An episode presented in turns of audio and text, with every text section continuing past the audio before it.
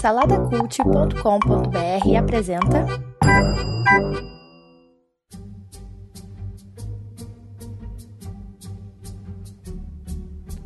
Esse é o pós-créditos de Homem-Formiga e a Vespa, o novo filme da Marvel aí desse ano. Depois do sucesso aí de Vingadores de Guerra Infinita, a Marvel vem com mais um filme, acho que é o último filme da Marvel esse ano aí, agora só ano que vem com Capitã Marvel e depois nós temos o Vingadores 4, né? Eu sou Bruno Guedão e como todo mundo sabe, eu sou fãzão da Marvel e eu não sou muito fã do primeiro Homem-Formiga, né?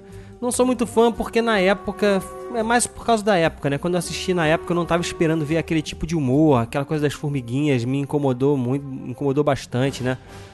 Enfim, mas depois assistindo novamente, eu gostei mais do filme. Gostei mais do filme. E aqui, cara, eu gostei mais desse. Talvez justamente por isso que eu já estava, sabia o que esperar, mais ou menos. Já estava meio calejado, assim, esperando e sabendo o que havia, né? E é isso, cara. Ele é um, continua sendo um filme episódico. Se passa dois anos de, após ali o Guerra Civil, que é quando o Homem-Formiga luta lá com o Capitão América tal. Eles mencionam isso no, no último Vingadores, né? Que ele está em prisão domiciliar. E a gente acompanha ali os últimos dias desse período aí em que ele está preso, né? E ele é chamado de volta à ação quando o Hank Pym e a sua filha Hope Van Dyne chamam ele para ajudar eles em, uma, eles em uma missão.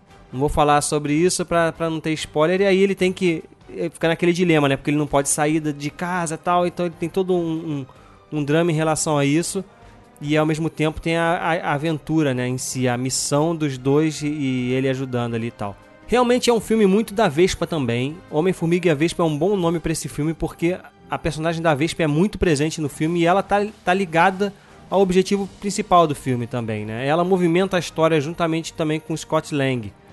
Então nesse ponto não é um filme só do Homem-Formiga, ele continua sendo protagonista sim, mas é, é bem dividido mesmo, tanto a, a o tempo de tela, quanto em relação à a, jornada, né? A jornada ali do, do, dos heróis, das, dos personagens e tal. É bem dividido isso, assim. Ela é um personagem importante. E também o Michael Douglas, né? O Hank Pym também aparece bastante no filme. Tem, não é só um coadjuvantezinho, não. Ele tem papel fundamental também na trama. Gostei do vilão. Na verdade, é... Ah, cara, não é spoiler falar. Que tem, não é um vilão só. Tem várias facetas ali acontecendo ao mesmo tempo. Tem, tem dois, tem três forças ali ao mesmo tempo atuando. E, que você compra a motivação, cara. É uma história de perseguição, de, de, de, de caça, de. Como é que fala? Polícia ladrão. Como se fosse isso, que é isso. Eles estão atrás de uma parada e alguém vem pega essa parada, eles vão atrás dessa pessoa e pega de novo. E, e o filme se desenvolve nisso e ao mesmo tempo eles querem isso para alcançar o objetivo maior. A comédia é boa, os pontos fortes do filme para mim. A comédia, a comédia tá num tom legal, é legal, é divertido, eu ri algumas vezes no, no, no filme. Ah, como eu falei, a, a Vespa tá muito bem. As cenas de ação, cara, são muito legais. A coisa deles encolherem, aumentarem e tal.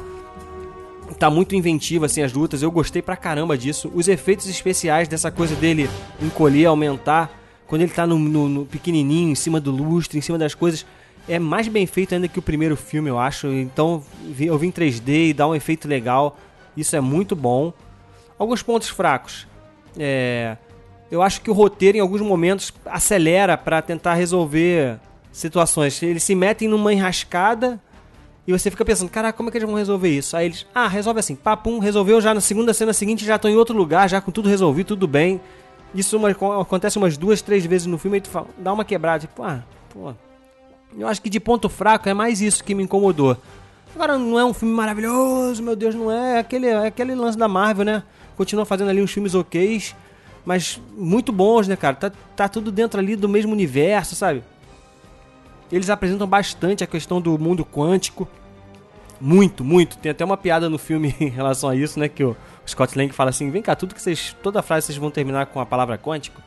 Então, isso é uma dica pro que vem, né? E a cena pós-créditos é muito importante, são duas cenas pós-créditos. A primeira é, é, grandiosa, no sentido assim de do universo Marvel, importante para o universo Marvel. E a última é uma brincadeira, mas que também é legalzinha, pode ficar lá. É que também se você não ficar, também não vai perder nada não. Mas é isso, cara. É um, é um filme muito legal. Como eu gostei mais do primeiro Day 3 Seasons, esse eu gostei mais, eu acho que a história é mais, mais legal, a história é mais envolvente, sabe?